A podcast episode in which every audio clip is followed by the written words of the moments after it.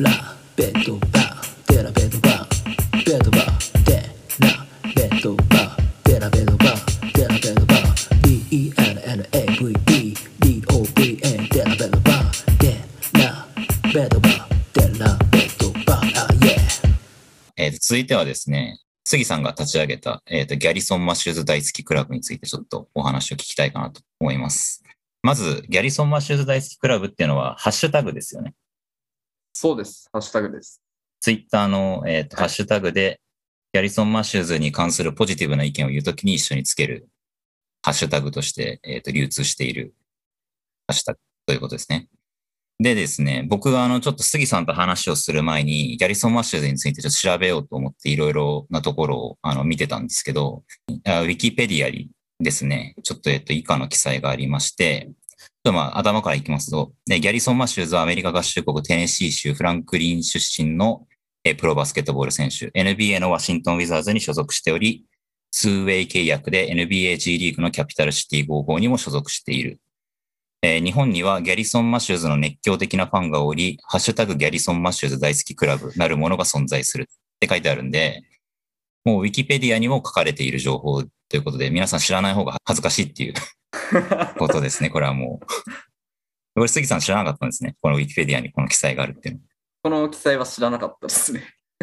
本当ですか？自分でやって知らないふりしてるとこじゃないですね。いやー、それだったらちょっと逆に面白い気はするんですけど、ちょっとこれは存じ上げないです、正直。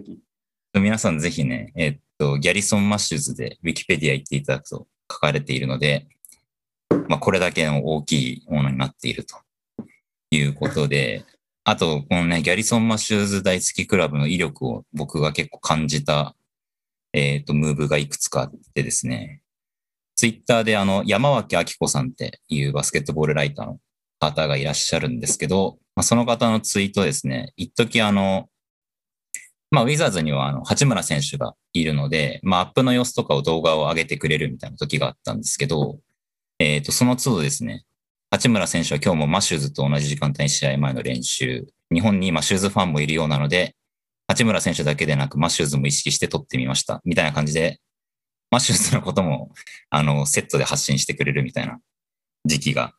ありましたね。しかもこれ、5月13なんで、割とシーズン終盤の方ですね。これ、すごいですね。これは、えっ、と、山脇さんがいろいろ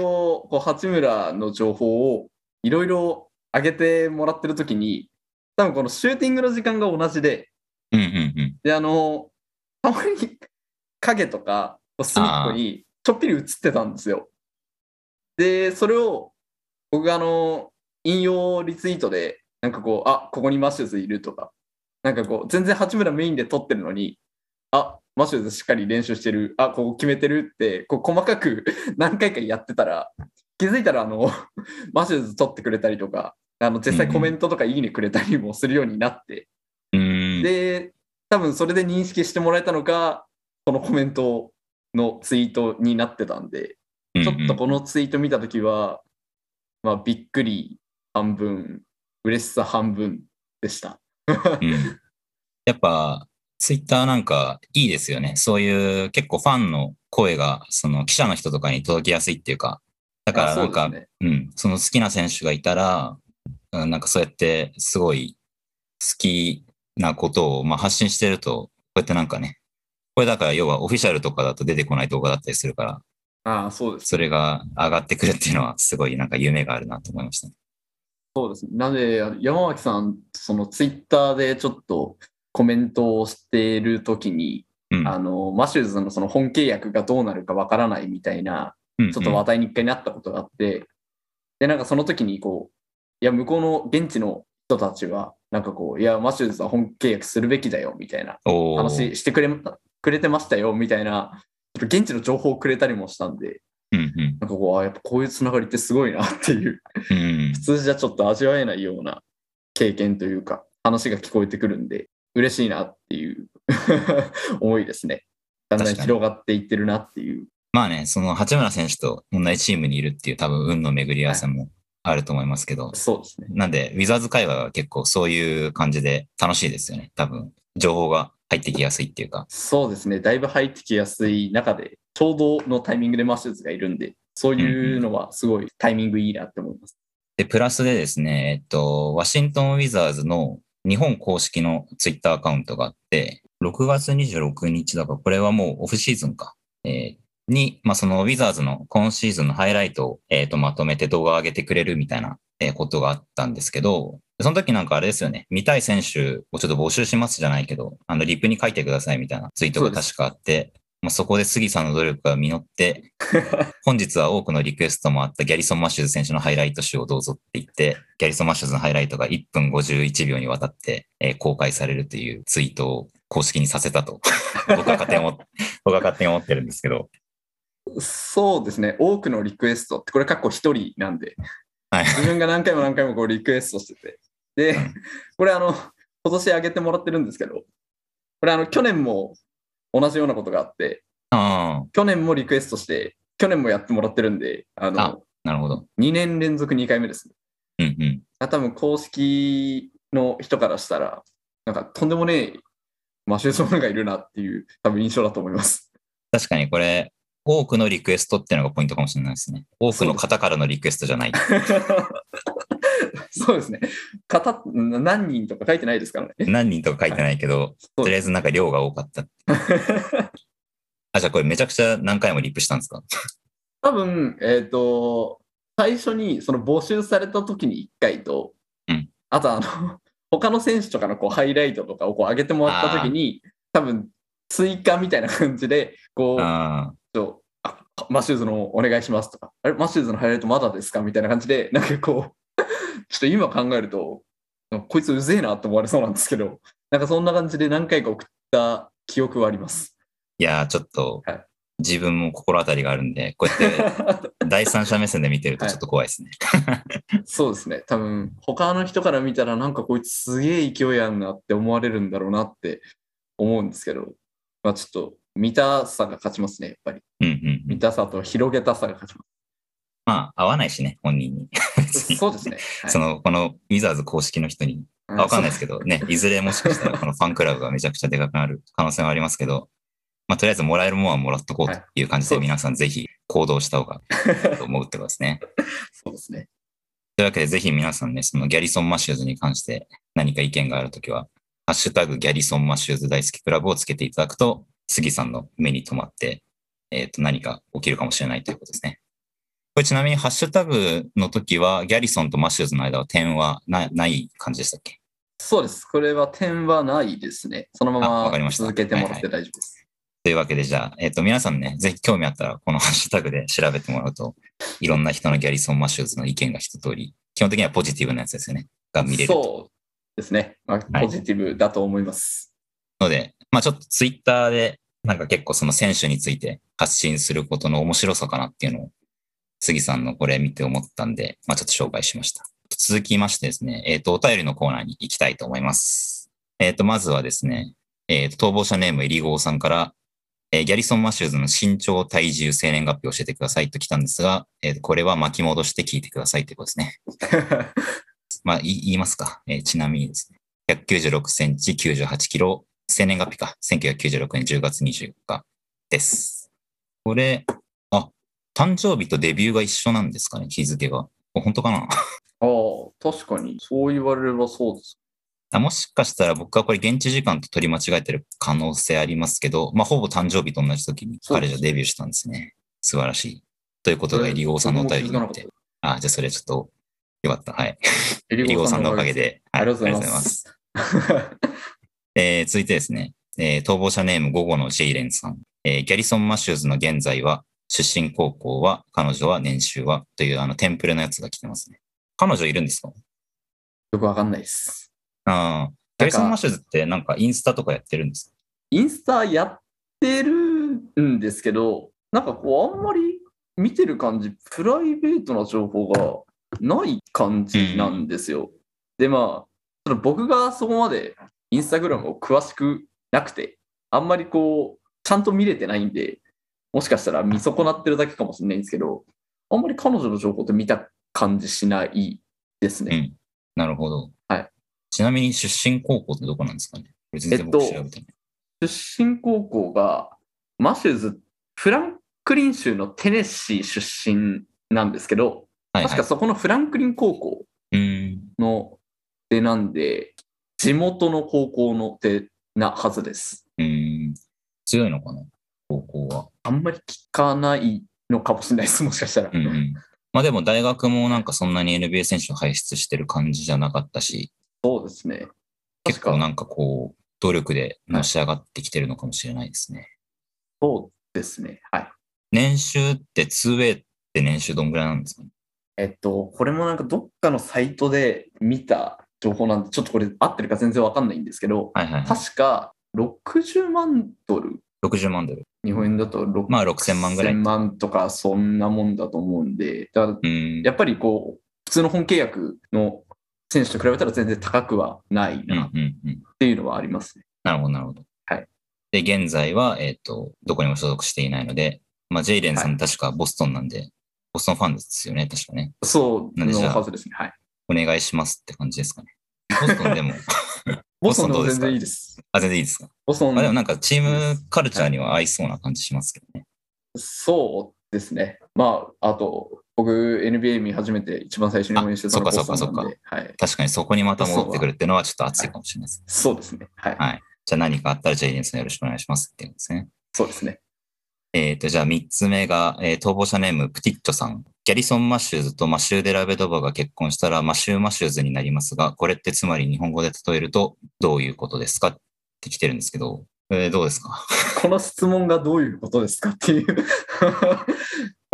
どうなんですかね？マシュー、マッシューズ。日本語で例えるぞって何ですかね？なんかこう、ガリガリレオ・ガリレイみたいな感じですか？ああ、日本語じゃないけど多分。日本語じゃないですけどね。これ何ですかね？日本語で例えるとってなんだろうな。難しいですね。あれかな？牧、牧子さんとかかな。あそういう感じのこう、名字と名前がこう一緒になってるタイプの感じですか？うん。これちょっとちょっと女性しか思いつかないけど。ちょっと男では出ないですね。うん。難しい。そうですね。男結構むずいかな。むずいですね。まあ、じゃあガリレオ・ガリレイと牧牧子さんが限界ですかね。そうですね。これちょっとまた考えて、なんか、あ、これって思いついたら、ツイッターで発信します。確かに。じゃあそれもギャリソン・マシューズ大好きクラブツイあの、はいハッシュタグで。そうですね。これちょっと、なんか思いついたら発信します。プティッチョさんもなんか、あの、多分思ってるやつがあると思うんで、それを教えてください。後でそうです聞いて、聞いてるかわかんないけど。教えてもらえると嬉しいですね。とあと MQ さんから、逃亡者ネーム MQ さんからたくさんいただいております。まず、えーギャリソン・マシューズ最大の魅力って何ですか？これはですね、やっぱり強気なプレースタイルかなって思います。やっぱり試合とか見てて思うんですけど、あのファンとしても、あそこ打ってくるみたいなあシーンとかあの結構多いんですよ。でやっぱりそこを結構決めきってくれるシーンが多くて、あ、うん。であのマシューズって結構タフショットを決めるんですよ。タフショット決めてくるんですけど、逆にあのオープンショット外したりするんですね。うーん。ワイドオープンなのに外したり、結構マークギッチギチに来てるのに、スリー打って決めるみたいな、なんでこれ入んのにこれ入んねえんだろうなみたいなのが結構見られるんですけど、やっぱりそういうのも含めて、思い切りの良さがすごい魅力だなっていうのは、マシューズを見てて感じます。結構だからなんかこう、スクリーン使ってはい。走り回って、ちょっと流れつつ打つみたいなのが好きなのかもしれないですね。あそういうの好きですね。ただ、マシューズ、そのウィザーズだと、結構コーナーで待機してる時間ああ、知ってが、ましたね。はい、多くて、うん。で、はいまあ、僕的にはもうちょっとあの動いてもいいな、動いてほしいなっていうのはあるんですけど、まあ、ウィザーズのプレースタイルが結構こう、あんまりセットフェンスが多くなくて、うん。あのビールとかラスのアイソがめちゃくちゃ多いんで、うん。多分そのスペース空けるために、マシューズがコーナーにポツンって立ってるシーンがすごく多くて、なるほど。はい。まあ、空いてる位置への位置取りはうまい選手だなっていうのは思うんですけど、やっぱりこう動きの中でもうちょっと、だからそれこそあのコーバーとか、ああ、はいはい。レディックとか、はいはい。すごいあの流れながらシュート打つのうまい選手なんで、マシューズって。うなんで、もうちょっとこうコーバーとかレディックみたいな使われ方すると、もっといい選手になるのかなっていう印象はあります。なんで魅力ってなると、強気な姿勢。うんあとは、まあシュート力ですね。やっぱり。決めきる力って感じですかね。そうですね。じゃあなんかそういう場面がもうちょっと、えーはいこれから見れるとはいいとですね。そうですね。それから、ギャリソン・マッシュズが NBA で生き残っていくために必要なスキルとはどうでしょまあやっぱりシューターなんで、もっとシュート力を磨きをかけてほしい。まあ、それこそ今、ちょうど、あの、喋っちゃったんですけど、オープンショットを外すことが結構あるんで、うんやっぱりシューターで生き残っていくんであれば、オープンショットはもっと確率上げてほしいなっていうのがありますし、あとはやっぱり、なかなかシュートだけで生き残るってなると、もう本当にそれを極めなきゃいけないんで、やっぱりディフェンス面ですかね。う。うんうんうん、3&D だったらある程度生き残れる選手を見てきてるとは思うんで、それこそデラベドバもディフェンスめちゃくちゃうまくて、いやー3も、最近はちょっとあれかもしれないですけど、あの、一時期はそうですね。うん。はいキャキャブス、キャブス時代とかですか、あれ。確かにそれでまあ、確かに、あの、はい契約を勝ち取った例では。そうですよね。はい。なんで、まあ、3&D を目指してほしいなっていう、ディフェンスを頑張る姿勢はあるんで、あとは単純なスキルとか、まあ、足腰の強さとか、ちょうどあの、ディフェンスに長けたコーチだったアンセルドがヘッドコーチになるんであれば、もううまくこう、ウィザーズと、はい、アンセルドさんはあのディフェンスとあと、結構選手育成に定評があるっていう話を、情報をツイッターで見てたんで、うんうん。ぜひマシューズには本契約してもらって、やっぱりそこのディフェンス面メインでもうちょっとこう成長できればもっといい選手になって、他のチームとかでも必要とされたりするのかなっていうのは思ってます。はいはい。コーバーとかもね、結構そこが最後まで解決しないでいっちゃった感じありますもんね。だからちょっとじゃあそこは、でもなんか、コーバーも頑張ってましたからね。ディフェンスできないけど頑張るみたいなとこあったから。逆にまあ多分きっあそこまで、と、そうですね。確かにあそこまで振り切ってるっていうのが、またそうさせたあれかもしれないですけど、そうっすねギャリソン・マッシュズでも気持ちがあるんで、多分きっと努力でどんどん上がっていくとは思うんで、ぜひじゃあそこに皆さん注目していきましょう。これはいいかな。ギャリソン・マッシュズのプライベートってどんな感じなんでしょうねはさっき、えーと不明であるということが 出てきたんで、まあでもマジで本当に発信しない人なのかもしれないですね。それはそれでかっこいいと思いますけど、バスケ。まあ、あとはこう、あんまりやっぱり有名な選手じゃないんで、そもそもの出所が少ないっていうのもあるかもしれないです。確かに確かに。じゃあなんなんかね、目撃したらじゃあ皆さんハッシュタグで通報しましょう。教えてほしいです。はい。えっと、で、最後に、ギャリソン・マッシュズが日本に観光に来たらどこに連れてっていあ、連れて行ってあげますか？いやー、難しいですね、これ。そうですね。あのー確かに、プライベートのヒントなくして、そうでこのすね。回答するの結構むずいっすね。プライベートで、まあこれ、本当かどうかわかんないですけど、あの、多分、ギャリソン・マッシュズって犬が好きなんですよ。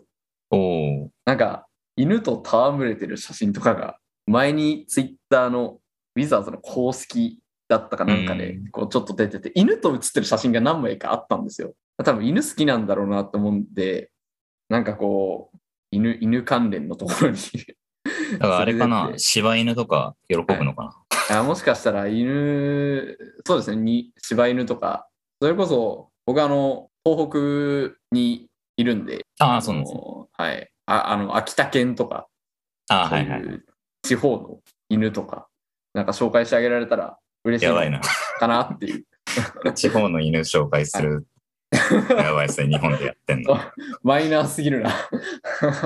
いや、いいと思います。いいと思います。ちょっとなかなか思いつかないですね。日本だから、あの、温泉とかいいかなってちょっと思ったりもしたんですけど、あの、タトゥー入ってるんで、ちょっと連れてあげられないんでね、ちょっとこう制限出ちゃうんで、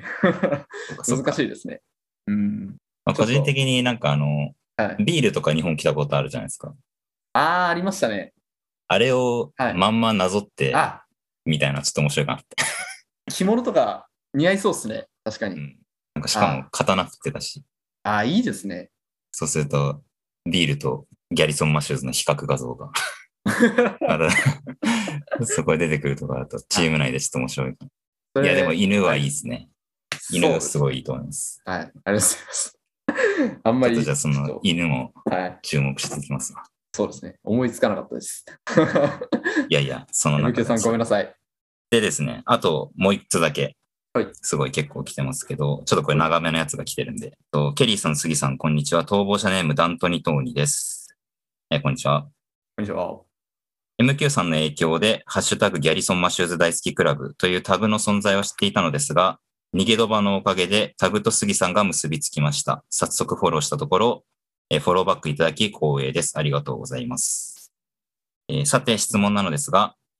えーぶっちゃけウィザーズの対応不満じゃないですかあれだけ使うならマシューズに本契約上げてもよくないと私がマシューズファンなら憤っていると思います。というわけで、チームファンではなく、選手ファンならではの目線で見たウィザーズの改善点をテーマにトークするのはいかがでしょうか。えチームファンが語るのとは内容が変わりそうで面白いかなと思いました。ご検討よろしくお願いします。ということなんですけど、かなり喋りましたね、実はさっき。そうですね。ちょっと喋っちゃいましたね。杉さんが不満な感はいじ確かに出てたの。図らずもちょっとさっきやっちゃいましたけど、まあ簡単におさらいをすると、まあ不満ってことですね。ちょっと。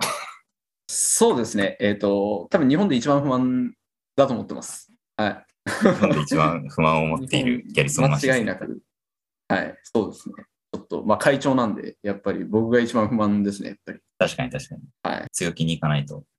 そうですね。いや、もっと使われてよかったし、いや、本契約もらえてもよかったかなっていうのは正直、うん、思いますね。あ、さっき聞きそびれちゃったんですけど、マシューズが出れなくなった時って誰が代わりに入ってたんですか？そこのポジションに。ハッチソンですかね、やっぱり。ああ、そうなんだ。はい。まあ、あの、ビールが基本メインで出てるんで、本当にあの、控えの時間って10分とか15分ぐらいなんですけど、あの、まあ、ハッチソンが出たりとか、あとあの、スコット・ブルックスが3ガードをかなり好むんで、はい。だからあの、ラス、ビール、あの、ネト。イッシュ・スミスとか、そうですね。スミスうんはい。スミスとか、ネトとかの3ガードの時間も結構あったりしたんで、で、そういうところで、なかなかプレータイム思うようにもらえない時はありましたね。うん。でラスがね、こう、ポイントガード、ポイントガードしてるポイントガードじゃないですからね。そこでバランス取りたくてネト、イッシュ・スミスがっていうのは、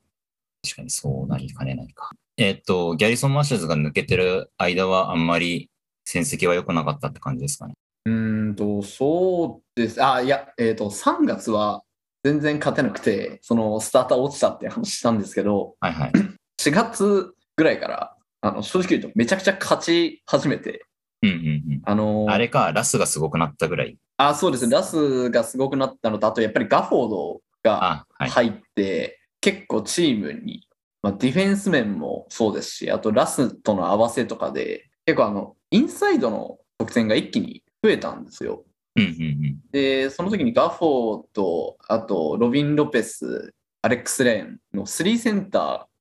ー、3人のセンター起用がすごいうまく噛み合わさって、みんなそれぞれ違うタイプなんで、結構いろんなチームにそれぞれこういろんな選手こう当てて、いろんなタイプで使い分けできてたんで、そういうのも合わさって、チームが勝ち進んでいったんで、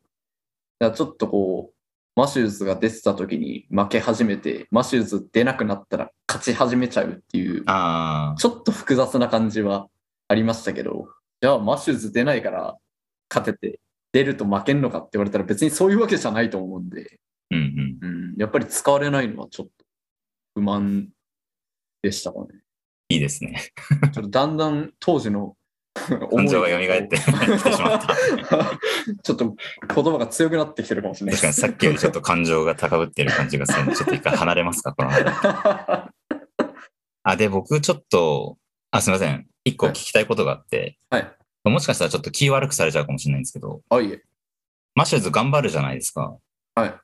で、結構時々、その、アグレッシブにディフェンスしてる場面とかあるから、こう相手とぶつかる時とかってどうしても出ちゃうじゃないですか。はい。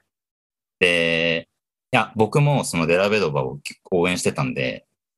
で、その時にやっぱり、なんていうのかな、こう、応援したいんだけど、そこのアグレッシブさがこう裏目に出て、どうしてもなんかちょっと相手に怪我させるリスクとかが高、えーくなっちゃう選手だなって。で、別にマシューズに限った話じゃなくて、そういう選手って、えーとそれなりにいると思うし、変な話、その渡辺裕太とかも、まあこう場合によってはそういう風になってもおかしくなかったなと僕は思ってるんですよ。だからそういう選手をこう応援してるとき、なんかそういうことがあったときの、なんか心境ってどんな感じなのかなと思って、なんかありますか？例えばなんかあの、カンパッソにタックルしちゃったときとか、あーそうですね。それが一番印象に残ってるかもしれないです、今シーズン。ああいう時ってその会長はどういう、その、心境でいるのかな。いや、もう完全に、もう、コロナの影響があるんで、あれですけど、もしコロナの影響がなかったら、菓子折り持って謝りに行きますよ。ああ、そうですよね。もうそれぐらいでした、本当に。あの、あのシーン見たとき、ちょっと正直、冷や汗どころじゃなかったです。あの、うんうんうんいや、カンパッソが普通にじゃないかもしれないですけど、あのその後プレー戻ってくれたんでよかったですけど、うんあれでなんかあったらもうとんでもないんで、ちょっとなーっていう言葉詰まりましたけど、うんうんあのすみません、答えづらいやつを。あ、いやいや、全然。あの、そうですね。ただやっぱりツイッターとか見てても、結構いろいろ書かれてたんで、あの、まあ、自分が言われてるわけじゃないですけど、やっぱり応援してる選手のこといろいろ言われるのって、ああ、気分は良くないなっていうのは、うん。まあまあでも事実ですし、別にあのナゲッツファンの人たちが言ってることは全然間違ってるわけじゃないんで、そこはもうしょうがないんですけど、そういうのをやっぱり見ちゃうと、あんまりそういう危険なプレーは、あんまり見たくないなっていうのは本音ですね。うん。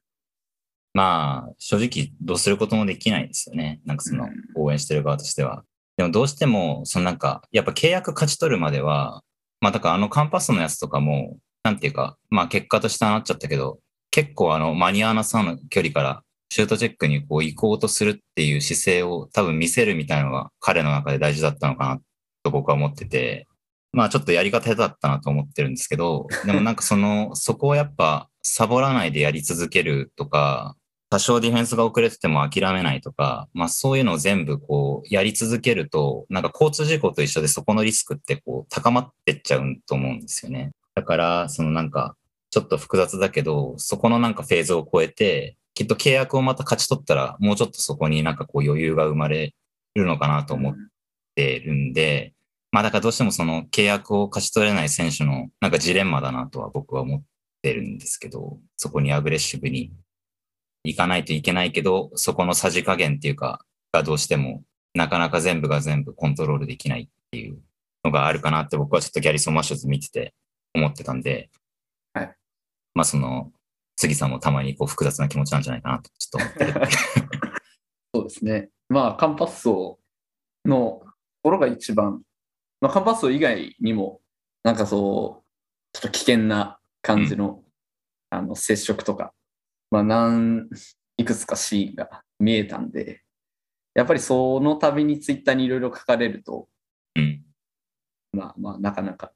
で、なんか、こう、後々になって、こうちょっとマッシュルズの名前出たときに、自分結構あのマッシューズの名前でツイッターいろいろ見てたりするんですけど、やっぱりこう、いや、ちょっとマッシューズこういう時に、ちょっとこういうことしてたからあんま好きじゃないとか、うんうんちょっとこういうプレー荒いから、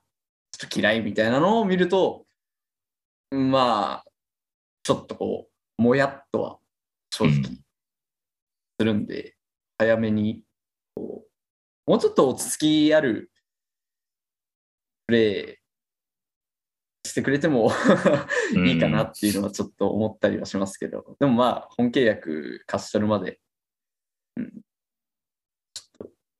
がむしゃらな感じなのはしょうがないかなっていうのもあるんで、難しいところです。難しいですよね。はい。いや、なんかそういう、うん、そういう感じの選手って後を絶たないなと僕はちょっと思ってるんで、やっぱそこはなんか難しさなんだろうなと思って、その契約を勝ち取るために、アグレッシブに生き続けないといけないっていう、はい。っ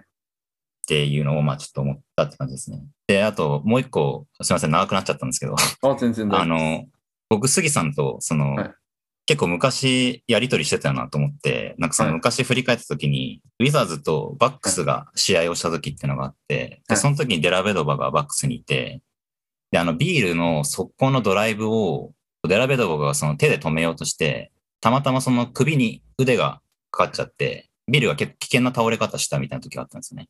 で、デラベドがもうそれで、あの、一発退場になった試合があったんですけど、でその時になんか杉さんとやりとりしてて、で結構僕がその、あ、これはちょっとまずいなみたいなツイートしてて、なんかこう優しく、あれはまあ危険でしたけど、まあ、次から気をつけてもらえればみたいな、リプライをもらったやりとりを見て、あ、なんかそういう、うん、そういうところから結構二人でやりとりしてたんだなと思って、なんか杉さん優しかったなと思って。いや、結構ね、えげつない。結構、な、なんか多分、その本当は体にこう腕かけて止めたかったんですけど、はいビールが結構こう低い姿勢でドライブしてきたんで、たまたまこう、首にね、腕がかかっちゃって、それで結構ビールが危ない倒れ方をして、みたいなとこともあったんで、そう、どっかでね、ちょっとデラベドが、それが王を引きずっているんじゃないかと僕は勝手に思ってたんですけど。あ、いやいや、全然、全然多分そんなことはないと思います。ね、見返していただくと結構激しいことしてるんで、ちょっとあんま、そのシーン、あんま覚えてないんで、ちょっと後で見てみます。まあちょっとなんかそういうやりとりもしてたんで、はいえーっと、うん、ちょっとだから逆に僕がそれをその時にちょっと思ったんですね。杉さんとのやりとりの時に。いや結構この、こういう感じ、まあそこはだから避けられないプレイヤーだけど、うん、周りから言われる感じと、まあ全然第三者なんですけどね。第三者なんだけど、結構この感情と付き合っていくの、こういう選手ファンだと難しいなって思って、図らずもね、杉さんがはいギャリソン・マシューズファンになられたんで、ちょっとそこの話をしてみたかったっていう感じですね。よかったです。ありがとうございます。はいいえいえじゃあまあちょっとね、いろいろ大変なこともあるかもしれませんが、ギャリソン・マシューで引き続き、あの、会長として精一杯応援していって いただきたいです。はい、頑張ります。なんか他に話しておきたいこととかありますか？あんまりこう、何回も言いますけど、キャリアが長い選手。手じゃないんで、結構こう喋れることはある程度お話ししたかなっていう感じあで、す。わかりました。はいちょっとぜひ、あの、契約決まってはい。とかあったら、またあの、来て話聞かせてください。あ、その時はもうぜひ呼んでください。あの、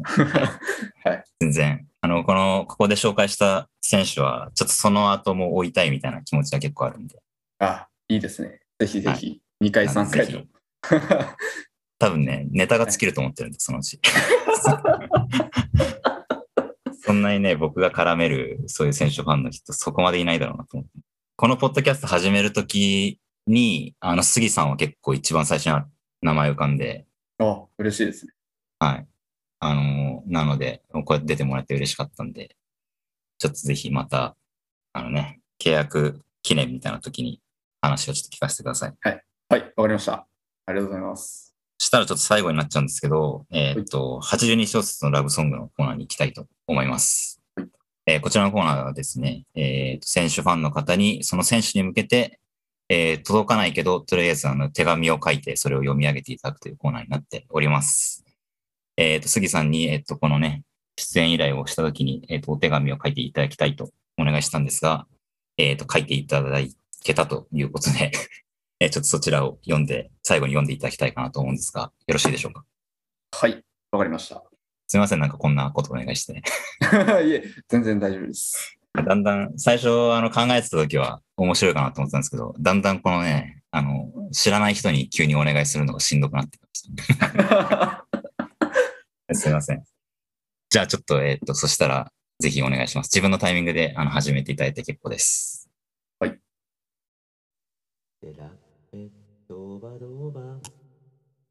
えー背景、ヤリソン・マシューズ選手。お元気でしょうか ?NBA での2シーズン目、お疲れ様でした。えー今季もなかなか浮き沈みのあるシーズンで大変でしたね。ベンチ出場からスターターになったり、1点干されたり、そんな中でも誰よりもやる気に満ち溢れた顔でコートに立ち、試合中誰よりも一生懸命にプレーしている姿で、僕は何度も元気をもらいました。大熱戦だったネッツ戦でのスティール、ニックス戦で見せたプロ入り後初のダンク、接戦の展開で流れをつかみたいところで決めてくれるスリー、いつもファンをワクワクさせてくれてありがとうございました。2シーズン前に突如現れ、あなたのプレーする姿に心をつかまれました。来季開幕時にどこのユニフォームを着てるか分かりませんが、どこにいたとしても僕はずっと応援し続けてます。ツイッターで本契約したらユニフォーム買うって宣言しちゃったので、まだ実はユニフォーム買ってません。なので、ぜひ本契約してもらって、いつかマシューズと書かれたユニフォームを着て、現地でプレーを見ることが楽しみです。そういえば日本にはギャリソン・マシューズ大好きクラブなる会があります。勝手に名前使ってごめんなさい。でもそれだけあなたのことが大好きであると思ってくれたら嬉しいです。オフもトレーニングに励むと思いますが、大きな怪我には気をつけて頑張ってください。来季もたくさんの活躍を見られることを日本から楽しみにしています。ギャリソン・マッシューズ大好きクラブ会長、次。推進、来季はカンパスへタックルしないようにしてください。以上です。素晴らしい。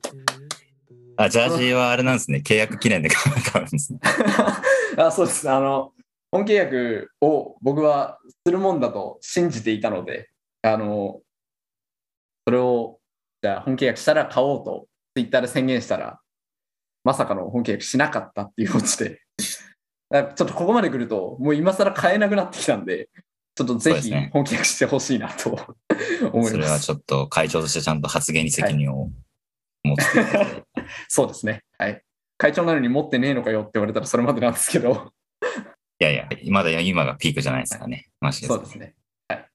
そうだそうだ。ネッツ戦がそうです。あれは見ました、フルで。はい。そうですね。ちょっとネット戦の話完全に忘れてました、僕も。これ話そうと思ってたんですけど。そう、その杉さんにね、えっ、と、はいおすすめの試合ちょっと教えてくださいって聞いて、えっ、と、ワシントン・ウィザーズ対ブルックリン・ネッツか。あのーもう、あの時は、ハーデン来てた時でしたかね。えっと、あの時来てたけど出てない。みたいな時かな。カイリーと KD い。たとは思うんですけど、出てないうんうんうん。はずですね。はい。で、あなんかあれですね、めちゃくちゃお互い点取りまくって、最後に、あの、デラベドバの友達のジョー・ハリスが、ギャリソン・マッシューズに、あの、パスを、インバウンドのパスをスティールされて、ラスがスリーを決めて、逆転する試合でしたね。そうです。そうです。あの試合のスティールは、ものすごく印象に残ってるんですけど、ただ、あの、当時、今でも思ってるんですけど、あの、スティールして、まあ、ラスにパスして、ラスがスリー決めたっていう流れだったんですけど、うん。あれ、ラスが、その後もう一回マシューズにリターンして、マシューズがスリー決めて、逆転してたら、とんでもなかったんだろうなっていう妄想を、僕はあの試合が終わってから、いまだにずっと考えてて、それは契約ですね、多分。あもうそれがあったら確実にあそこで本契約だったろうなっていうくらいちょっと強く思っててうんうんい。まだにちょっと頭の中で記憶を捏造しますなるほど。あのスリーを決めたのは実はマッシューズだったと、まあもうそれに値するぐらいのあれでしたけどね。はい、まあそうですねすごいいい活躍だったなっていうのはあるんで本当にベストゲームの一個だったと思いますうんうん。結構ね、あの試合通じてちょいちょい出てたし、結構さらっと見れるかなと思ったら、お結構出てるなと思って。そうですねはい、結構ずっと見てて。なので、ぜひ皆さんね、試合自体も結構大味ですけど、あの、ラスもすごいし、ラスとね、KD のマッチアップとかもしてるとこ見れるし、結構面白かったので、ぜひ皆さん見てください。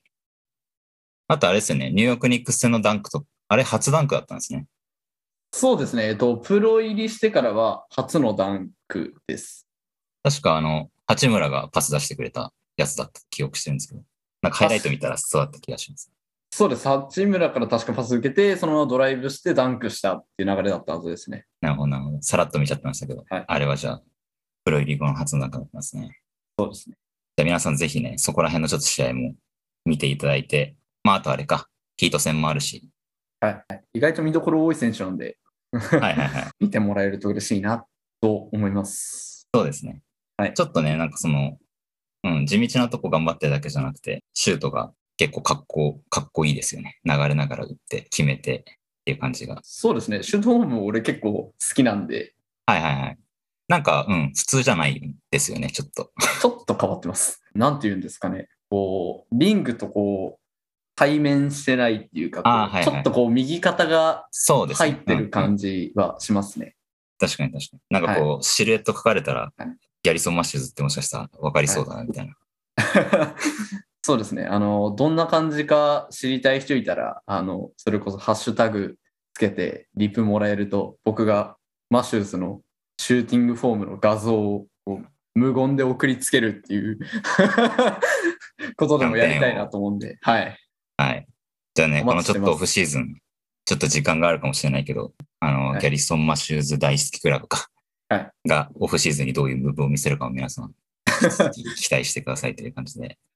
そうですね。はい。そしたらじゃあちょっと、そろそろ、もう、あれですね、2時間もまたやってしまった。あはい。めちゃくちゃ喋りましたね。喋ってしまったんで、そろそろここら辺でお開きに、えーしたいと思います。はいはいすいません、ありがとうございました。あ、こちらこそありがとうございました。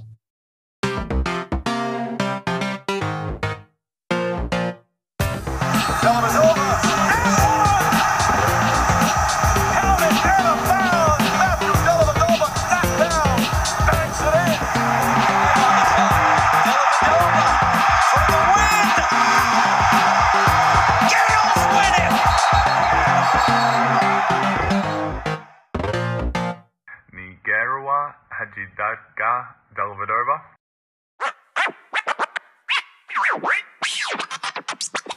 ラップのコーナー。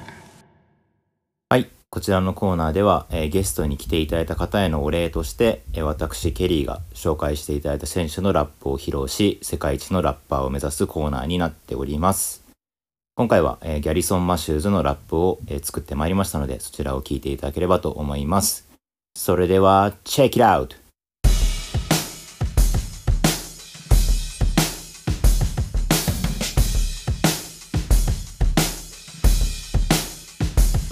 俺の名前はギャリソン。見なきゃ損。3だけじゃねえダンク決めるぜマディソン。ハチソン。ジェロムロビンソン。生き残りかける日々 2way ぞんざいに扱われたって。存在価値示し続ける。目指せ contract。決めるコンスタント。from ダウンタウンそうしたらだんだん。見えてくるぞ。He is so cool 魅了されて始まるクラブ。そうさハッシュタグでツイートギャリソンマシューズ大好きクラブ。ウィキペディアにも載ってる巨大なクラブ。俺らギャリソンマシューズ大好きクラブ。日本の公式でも知る著名なクラブ。それがギャリソンマシューズ大好きクラブ。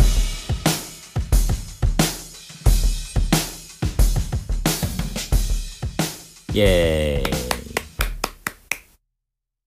はいいかがだったでしょうか？杉さんは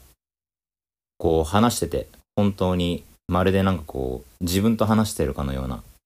えー感覚を覚えました。なんかどうどういう部分でこう喜んだりどういう部分で悲しいと思ったりどういう部分で悔しいと思ったりっていうのが、まあ、シューデラベドバとギャリソン・マシューズは全然違う選手なんですけど境遇が似ているというか、まあ、そういう選手を応援する、えー時にやっぱりこう同じことを思ったり、えー同じポイントでなんかこう感情が変わっていったりとか、えーするんだなっていうのを、まあ、改めて話して、え思って、まあ、すごく改めてそういう選手を、ま、応援することって、まあ辛い時もあるんですけど気づきも多いしすごく小さいことでこういちいち喜んだりできるし楽しいところも多いなと、えー改めて実感させられた、えー回になりました。はい皆さんいかがだったでしょうか？えっ、と次回はですね今僕これえっ、と7月23日の金曜日の朝にちょっとこれ収録してるんですけど、えっ、と今週末から、えーついにオリンピックが始まります。でオーストラリアの試合も、えー7月25日の、えー日曜日が初戦になっております。ので、まあ、ちょっとグループステージが終わったぐらいのタイミングで、あえーとオーストラリアのチームが万が一もしかしたらそこでオリンピックが終わっちゃってるかもしれないんですが、まあ、どういう状況にあるかみたいなことを、えーお話しする回ができたらいいかなと思っています。で次回はですねちょっとゲストの方をまたお呼びしようかなと思っていて、まあ、現在調整中なんですけどちょっと海外の方で、えー Unofficial Aron Baynes Fan Club っていう、えーアーロン・ベインズのファンアカウントが、えーあるんですけど、そのね、アカウントの中の人と、まあ、ちょっとコンタクトが取れて、えっ、と、ポッドキャストに出てくれるかもしれないということになっております。マシュー・デラベドーバーもアーロン・ベインズも、まあ、同じオーストラリア出身で、今回2人とも代表選手に入っていて、まあ、かなり長いことね、一緒に代表、えーの選手として、えー活動していたという背景もあるので、まあ、せっかくの機会だから、こう2人でアーロン・ベインズとか、マシュー・デラベドーバとか、まあ、オーストラリア代表の、まあ、そのオリンピックのバスケについてちょっと話ができたらいいかなと思っています。で、 Unofficial Aron Baynes Fan Club は調べていただくと出てくるんですけど、まあ、こう、ありとあらゆる NBA のニュースに対して、えーアーロン・ベインズをこう絡めていく、えーまあ、そういう、えーとアカウントになっています。で、僕はね、こう口で言うよりも、多分、あの、ツイッターで調べていただいた方が早いと思うんで、まあ、ぜひちょっと見てみてください。で、これからそのオリンピックに向けて、またツイート数がね、こう増えていくと思いますので、まあ、ぜひね、興味ある方はフォローしてみてください。というわけで、えーと、ちょっとね、実際にその会がいつになるかはわからないんですけど、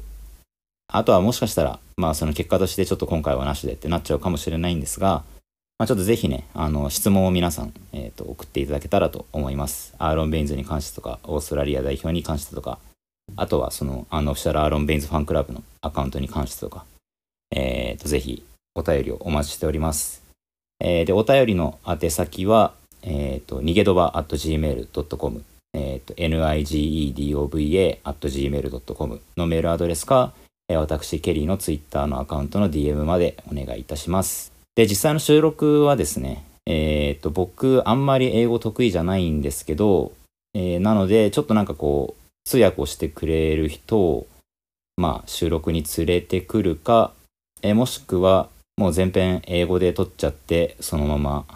えー配信するという形になっちゃうかもしれないので、ちょっと全然意味がわかんない人からしたら、えーあとはちょっと僕の英語が結構ひどいので、まあ、お聞き苦しい収録になっちゃうかもしれないんですが、えーちょっとご了承のほどよろしくお願いいたします。といった感じで、皆さん暑いですが、えっ、と、お体に気をつけて、まあ、ちょっとね、えっと、なかなか盛り上がるのが難しいかもしれませんが、まあ、オリンピック、あの、楽しめる範囲で楽しんでいきましょう。So, see you next time. チャラー